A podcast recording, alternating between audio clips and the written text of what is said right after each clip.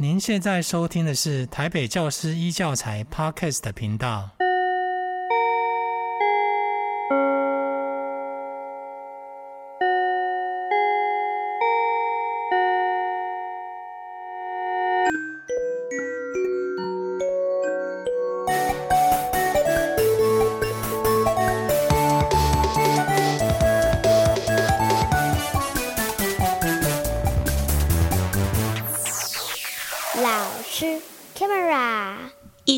小事就在艺文会客室。大家好，欢迎收听老师开麦拉的艺文会客室。我是主持人万玲。海明威呢，他曾经说过啊，如果你够幸运呢，在年轻的时候待过巴黎，那么巴黎呢，将永远跟着你，因为巴黎是一席流动的饗宴。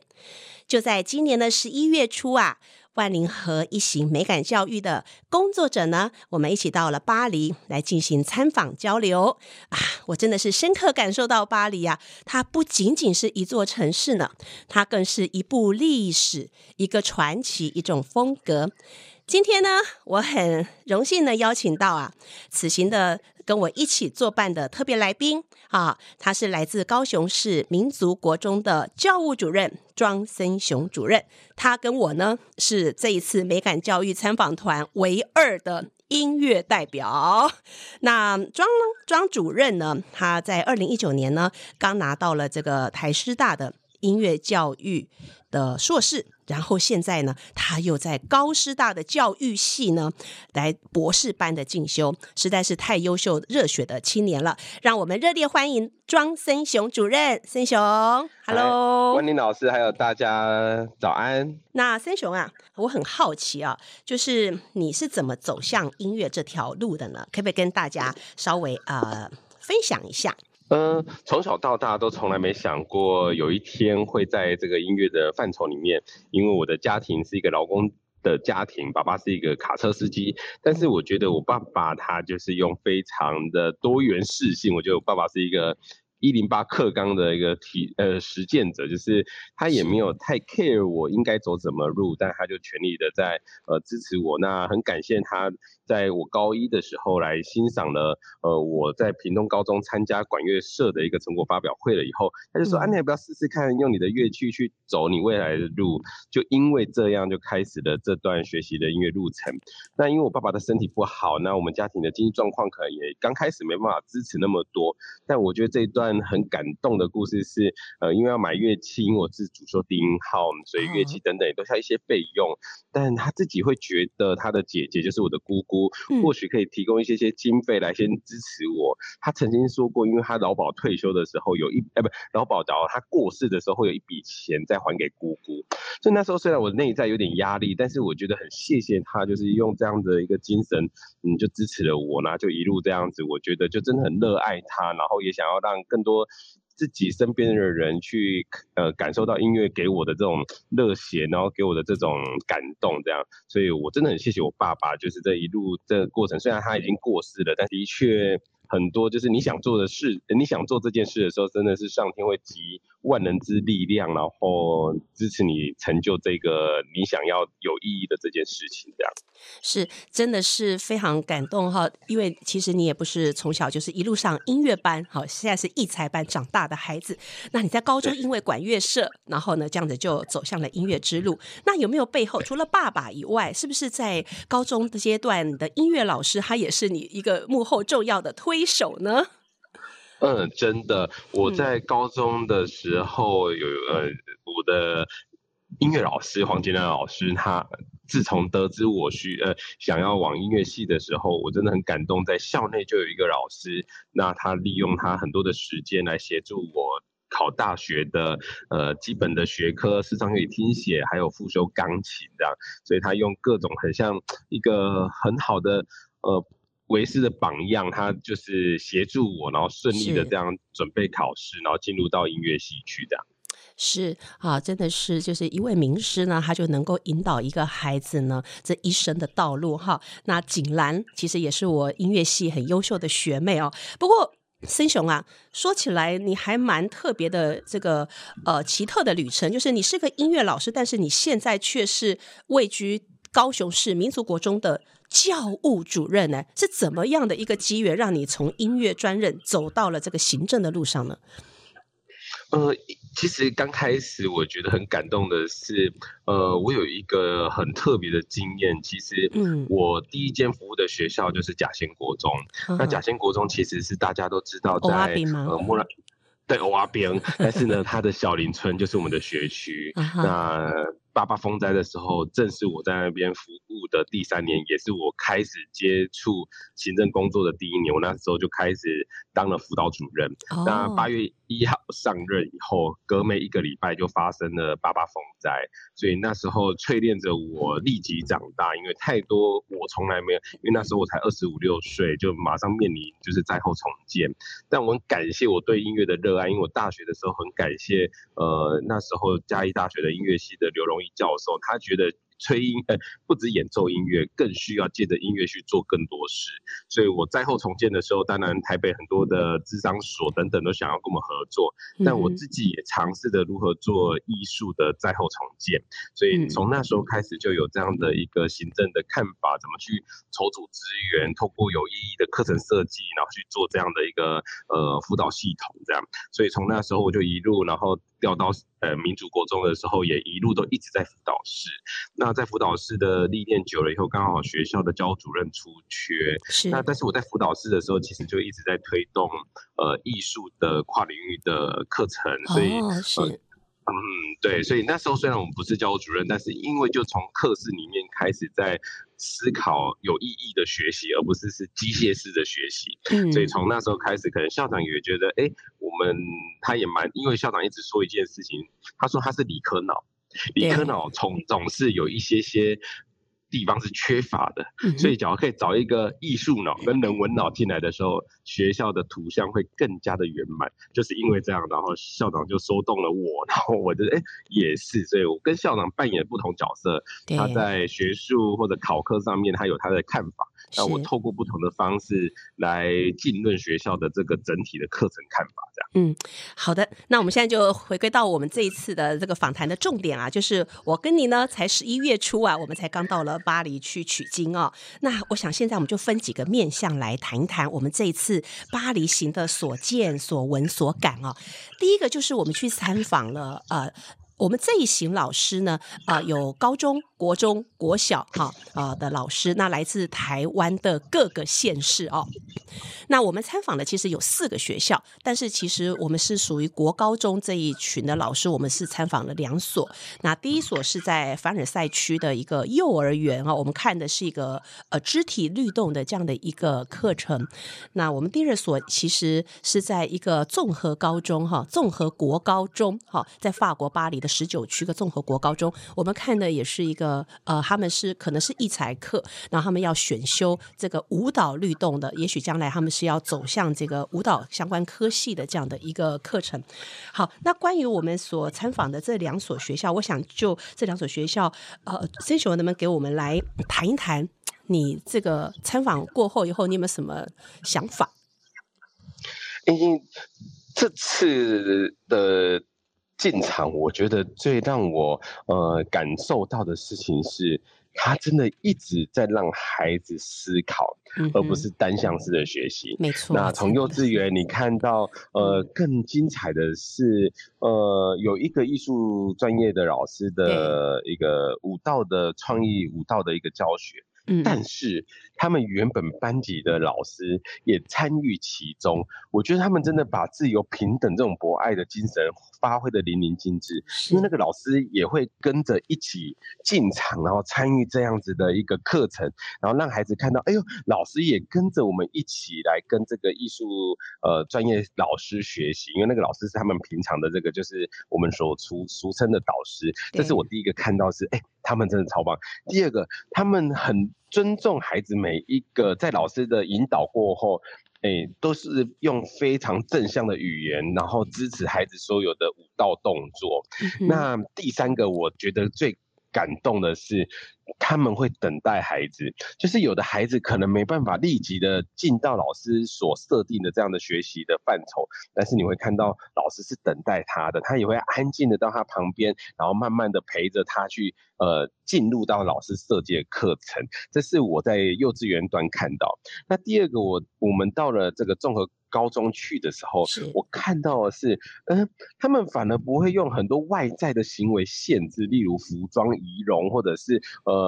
是否化妆哦。呃，我不知道高中的状况，但是像我现在在国中，有时候老师就会蛮在意孩子的外套是不是学校的外套，或者是他是不是有戴角膜变色片，或者是他戴很复杂的耳环。但我觉得到法国，去我看到哇。他们的孩子很努力，呃，就是会有机会练习如何打扮自己。对。但是开开始上课的时候，你会看到他们完全不会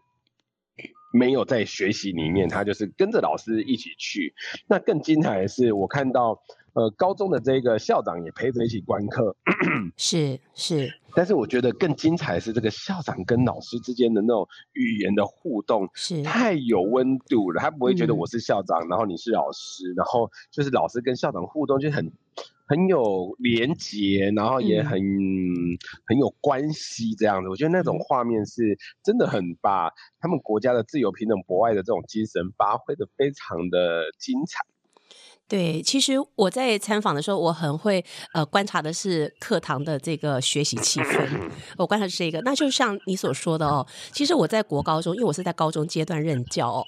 那我就会观察到，对他们的高中生已经很有自我打扮的主张了哦。那穿耳洞的啦，哈，化妆那简直就是一般女生都会做的哦。那事实上，我们现在台湾的高中生要化妆的，其实就是凤毛麟爪，是很少数的。那在呃，学校可能都会被放大。那尤其是这个女孩子，如果头发染成呃其他的颜色，像我昨天课堂上有个女生，她头发是橘红色。那在我们这个女校来看的话，她就是蛮特别。可是我觉得，其实这个自我打扮跟她学习的这个动机是完全是两回事哈。那我在法国，我真的是看到，其实我们参访的那个学校，我后来私下问学生，他们并不是那个地区的首府。也不是前面几个志愿，他们其实属于中后段的这志愿。即使是这样的学生，那些孩子他们在课堂上的专注度，还有自我表达，还有他们主动愿意学习的那种创意呃发展的程度，其实让我觉得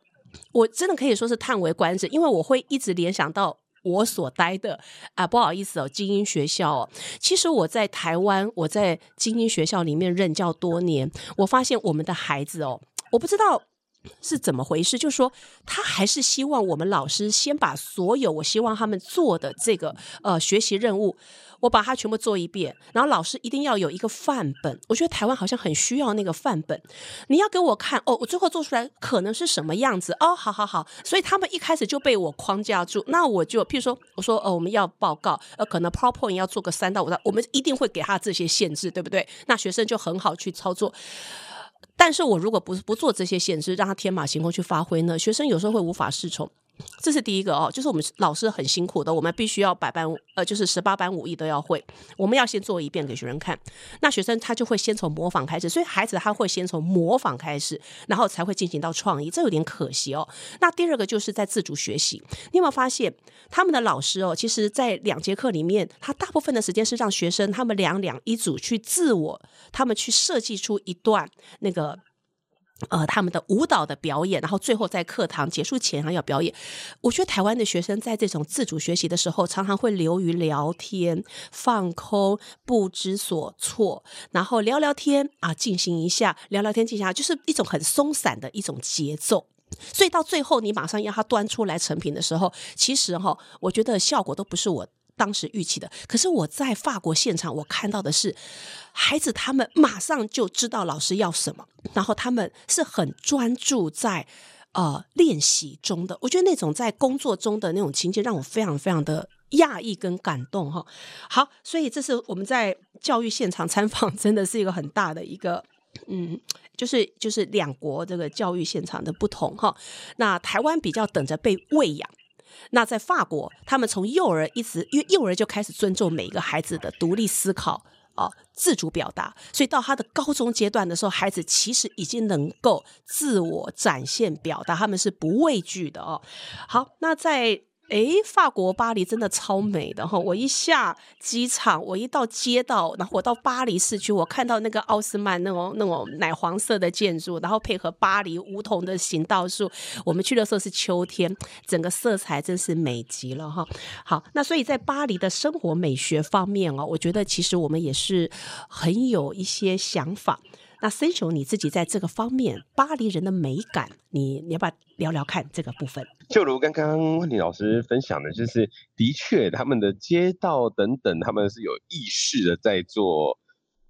建设哈。嗯，那就如同刚刚的这个。整个街道它都有一个同样的色系，但是他们种的植物又不会是杂乱的。嗯，那固然你会看到他们的橱窗、他们的招牌等等，他们都不是罐头招牌，他们都有符合这个店家，他们属于他们要产，哎，就是。他们的那种，他们自己的一个很重要的一种，呃，一个厂牌的一种，或者他们店家的那种意识的这种设计感的一个包装，是，所以你会看到它每个环节好像都是值得你再多看几眼吼。嗯、那我我们在那边的消费，你会发现，哎，当然有时候的消费的单价高，但是它让你会觉得这件事情的价值感是。有对等的，他不会觉得说啊，你有这样的消费，但是最后没有得到应有的呃一个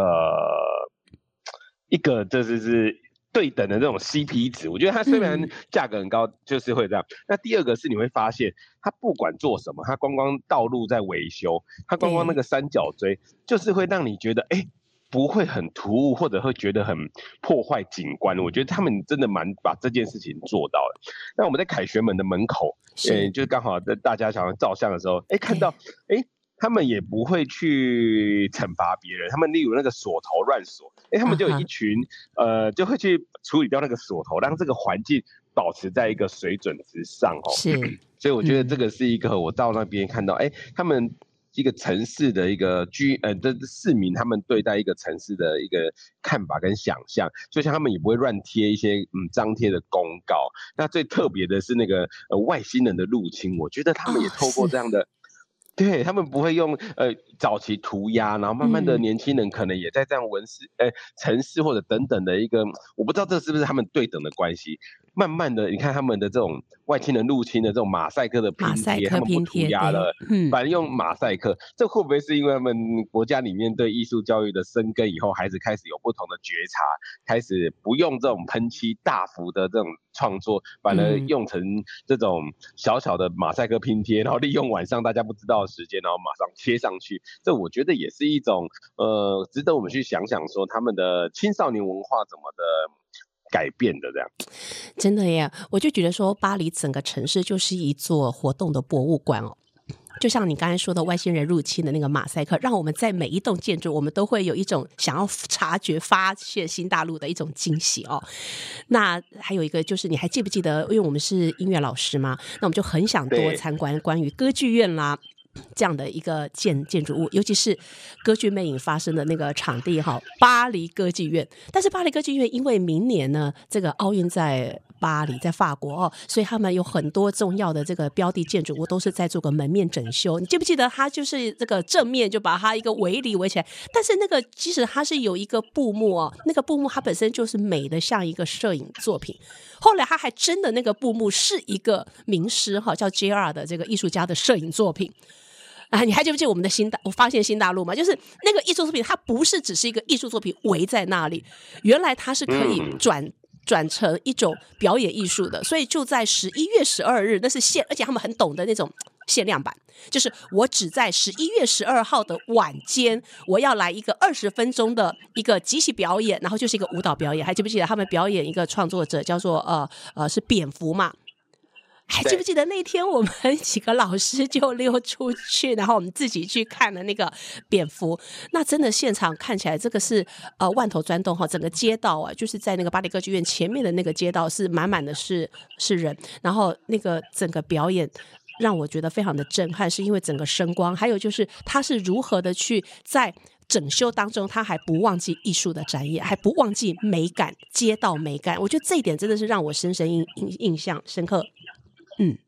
嗯，而且我觉得他们呃，就是因为看到这个表演以后，那我就爬书了一些些他这个呃创作者这位艺术工作者他。呃的意念，他们其实这件事情早就在十四十五个月前开始的引导的孩子，是。那他们这个哎，假如大家可以去呃，就是可以在他的 IG 上面就会看到，哎、嗯，他们这个演出其实这个 JR 的这个这个导演，他早就在思考，哎，他怎么透过呃这个整修的这个音架外面的装置艺术，对，继续的提醒市民他要去思考，所以他们就透过这个。哎，柏拉图的这个洞穴之说哈，他、哦、慢慢的第一幕、第二幕，所以他们九月其实就演了，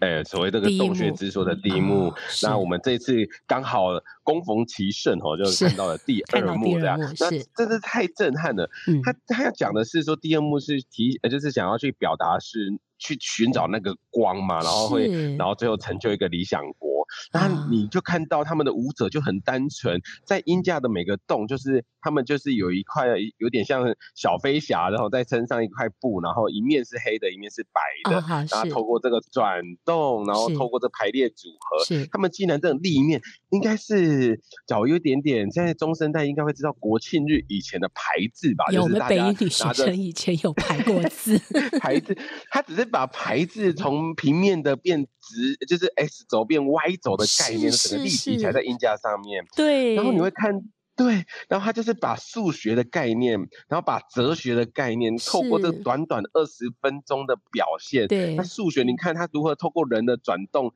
正面白色，背面反呃黑色，然后再透过转动呈现字啊，呈现那看它就从英文字，它出现第一个英文字是 dark，就是黑暗，然后就透过的这个呃设计以后，然后出现的 light 的这个英文字，对，你就知道哇塞，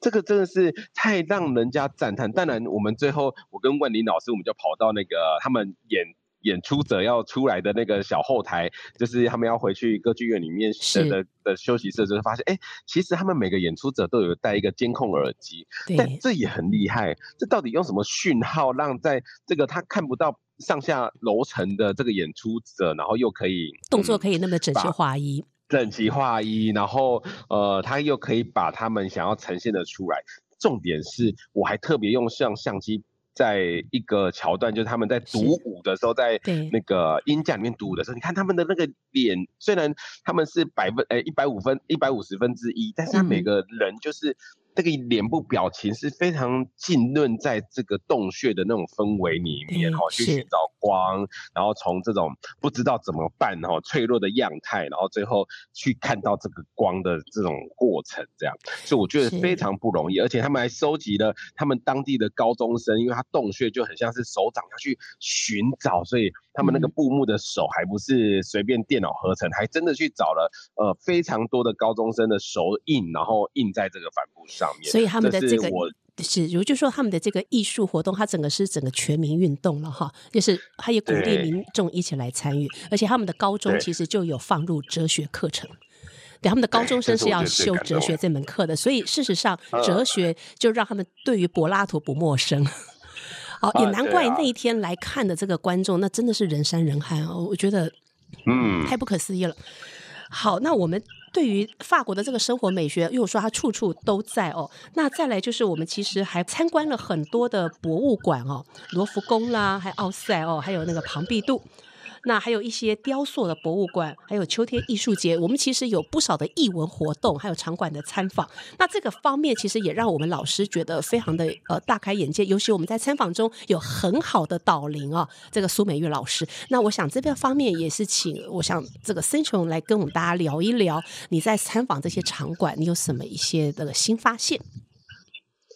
嗯、呃，在场馆里面，我发现最精彩的是完全分不出来哪天是礼拜天，哪天哪天是礼拜上班日，天天都是人山人海。那大家看展的那种态度，其实真的都是在享受这个呃博物馆里面的一切哈，不像其实我也诚实说，在台湾有时候看展的时候，就蛮多人是走马看花，也比较不会说哎驻足下来去看待他这个作品后面的诗。那很感谢在这次里面都是安排到非常专业的导。览的老师哈，都不是呃旅游团的，都是真的对这个研究。但我也看到了非常多的孩子。都在馆方里面学习哦，oh. 这个是一个我觉得非常让我觉得他们所有的知识来自于博物馆，而且这个博物馆他们也不只是看过而已。嗯、我就看到在奥赛美术馆的时候，就看到高中学生，他们竟然有应该是老师带着他们在笔记本上面去计算的一些些呃，因为法文不太清楚，但是我就看到他们就有在画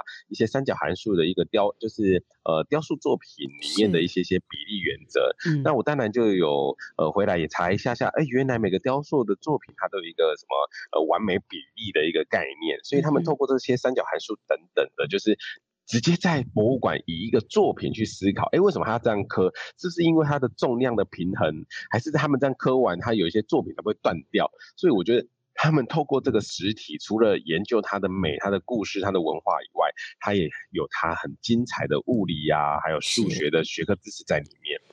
那另外呢，在博物馆里面也看到了，你看到他们的老师就是透过嗯数位载具哈，好就会马上跟孩子分享。虽然你今天只有看到这个作品，但这个作品相关的在其他的呃国度里面的关联性是什么？所以你就看到孩子都很很很有网络的，而不是只有一个点，就是只有看到这个雕刻。然后我这边观察到，哎，其实他们老师会透过这个雕刻，然后这个雕刻还有什么一个脉络，他的师傅的作品可能收藏在。呃，在罗马，他的作品可能收集在哪个地方，然后他们就会去把这个整个网络，然后让孩子都清楚，然后孩子就会跟老师有一些很精彩的这个互动。所以我觉得他们的孩子在看展的时候是呃两眼很有神的去听老师说，然后也很有想法的去回应老师的提问。对，就是他们非非常的专注，而且清楚知道自己要什么。尤其我们在每个场馆里看到的都是小学生哈、哦。那由老师来带领，他们都是非常的安静而专注的，这一点真的是很不简单哈。好，那再来呢？我想我们就来总归一下，我们这一次在巴黎啊，我们有十一天的这个参访行程，那实际上有八天哈，我们都是在巴黎街头。那哎，森雄啊，如果说要你提出一件你觉得你最深的印象的事情是什么？哎。最深的印象，其实哦太多都、嗯、让我已经呃回来一直回味。我知道，因为呢，在在那边让我触发了非常多呃一些些想法。但是有一个事情是，我觉得他们每个像像呃我们去一些餐厅啊，或服务或者嗯任何的一个场域，我觉得他们都很热爱自己的工作。是，你看老师，我们看到老师他们就是很 enjoy 在教学。那我们有一天去餐馆吃饭，呃，光光一个服务生，他们的服务生，我们有一次最后一两天去米其林餐厅的时候，那个也、哦、呃看起来也像爷爷，哇塞，就很淘气，上菜的时候就会哼个几句。嗯歌给你，然后就会跟你做很密切的互动，所以我觉得他们整个城市给我感觉是都很有 connection，就是他会跟你有关系，他不会只是端菜给你吃，他不是只是上过课，他不是只是完成任务，而是他很在意你跟他的关系，所以我很欣赏他们这种人文底蕴，就是我们如何跟每件事情有关系。是，其实以我来讲的话哦，因为我是女生嘛。我其实有观察到哦，巴黎他们的那个穿衣美学，其实我发现巴黎人他们穿的都是黑色，哎，就是他们的基调就是一个黑色，但是很奇怪，就是他们把黑色穿的气场之强大的，所以我觉得那种气场就是来自于他们从幼儿的教育开始，自由、平等、博爱的这种观念的植置入，他们非常尊重每个孩子的一种独立思考，而不是模仿老师，老师说什么你就照着我来做。那关于孩子的他的这个打扮，你看，就像他们国中、高中就开始在自我打扮，老师其实他们都是给予尊重，而不会用特样的眼神去观看他们。那所以我觉得，一直到他们后来的穿衣哦，你看，其实就是每个孩子、每个每个女孩子、每个男孩子，就是他们穿出来的那种黑色，我觉得那个气场真的是不一样哦。好，那呃，最后啊，我要恭喜森雄啊，在你的带领之下呢。高雄市的民族国中呢，哎，荣获了今年的艺术教育贡献奖的绩优学校奖，哎，哎，森雄啊，你是怎么样啊？这个带领学校哈，能够荣获这样的一种呃荣誉呢？可不可以这方面来那个跟呃听众朋友来说一说？嗯，我这次去法国的最后一天，其实跟我跟万里老师，我们就一起欣赏了《秋季足迹》。然后呢，我们进去的时候其实是非常 shock 的，因为其实那个剧场其实在台湾很少见，对，因为他是在演一个就是同志议题的一个性别的议题的，对，对，哇塞，那真的是很很直接，然后很多 sexy 的、非常的直觉的肉欲的一个演出都在里面。那对我们来说非常的不容易，在台湾购票去欣赏这样非常直接，然后。非常写实的一个一个戏剧，但是我觉得我们会得奖跟这个思潮有点关系。嗯、我们就是透过艺术去想事情，是就像学校呃，我们一直在推动是呃，大家知道考科的老师，尤其在国中准备，就是大家都会觉得他最终目标就是要国三的会考，所以常常的教学会很直线的，而且很机械的，而且很没有。让孩子觉得有学习动机的，所以那时候我们就开始思考说，我们艺术可以跟老师怎么做合作。哦，原来我们。刚开始的草创的时候，就是透过一些些，嗯，例如弥赛亚这阿雷路亚里面的曲子，然后透过这个声音，哦，我们怎么去分段，然后跟国文老师合作，国文老师是。不是可以跟我们去分享说，哎，找这样的段落音乐，他如何引导孩子，哎，可以，呃，我们透过一张照片来诠释它，所以美术老师就带着孩子依据这个段落去拍照，嗯，然后就国文老师就邀请他说，哎，你们有没有什么创作的手法，用简单的诗句来诠释这些。音乐等等的，就因为这样，我们就开始慢慢做，慢慢做，就越做越多。呃，林玉老师就哦，原来音乐跟我们有关系耶，所以我看我们就跟数学老师，然后去做语声馆，因为我们一直要想强强诶传达的是音乐不是只有那些伟大的作品是音乐，只要一段声音透过你我的设计表达我们的想法，让受众者感动。感触到，那就是音乐，所以我们就想说，哎、欸，我们都一直在听有旋律的音乐，或许我们就开始用。最传统的乐器，这些雨声管呐、啊嗯，或者是这些沙铃等等的，所以我们就跟科技课、跟数学老师去计算，哎，那雨声管里面的干扰物要怎么排列，那个声音会清脆，声音会怎么样，会等等的。哎，慢慢的才发现，哇，其实艺术不是只是那些伟大的作品，它从你我中间就开始做。所以我们就因为这样，我觉得这次我们会得奖，是因为跨域的这样的思考。但我们跨域不是要去做多伟大的作品，说什么要去。渲染说，哎、欸，我们有做什么多大布展？是因为我觉得感动到评审的原因是，我们真的把艺术跟很多的领域做很合作。那一支很简单的羽声管，孩子自己从主管怎么钻洞，怎么去找材质，是弹珠好听还是小碎石好听，还是我们的那个绿豆好听？我们就透过这样的。探索，然后跟呃材料，然后跟数学老师的螺旋，因为那个雨声管里面就是用那个螺旋方式把那个竹插插进去以后产生这个摩擦，就是那个干扰物以后有的声音嘛。所以我们透过这样的合作，哎，一年一年慢慢做，然后到有数位的时候，我们怎么用数位来做呃一个音乐故事书，把自己的呃，因为我们的国中生最困难的就是好好讲话，好好说故事，是是是，所以我们就把这个人力再找回来。原来说话也是要学。习的也是要栽培的，所以我觉得我们就跟很多的语文老师，所以我们也不只用国文说故事，我们开始用孩子用英文说故事，因为英文老师大家孩子看到都觉得都是要考试的，突然英文老师到艺术课堂的时候才发现，哦，原来英文的音呃发音不标准也是可以好好的把它说出来，所以我们发现，哎、嗯，我们的艺术就属于。每一个孩子的，而不是属于那些学习力强的孩子。所以从这个过程当中，我觉得是因为这次这样的一个呃，花了好多年哦，这样的民主这样十年的一个点点滴滴的蜕变，然后让艺术成为我们学校大家不抗拒而且愿意接触，然后成为呃。我们大家都知道，我们地球的英文叫 Earth，E A R T H。你看中间那三个字就是 A R T，就艺术。所以我就是把这样思潮带回来学校，然后老师也开始很喜欢跟我们艺术领域的老师一起去规划很多的呃课程跟活动。哇，真是一个太精彩的一个呃教学的一种设计哦。那森雄啊，最后呢，呃，可不可以给大家一点，就是你在这次法国行呢，你的心得或者是一些建议呢？OK，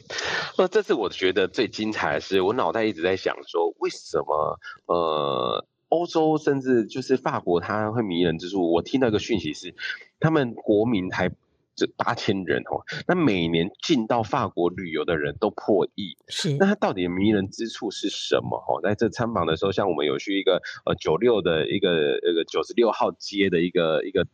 呃旧公寓，你看，你看每一层楼，他就出租给艺术工作者，但是很多人就会看画，去跟他买画。是。他其实是我最感动的是有呃一个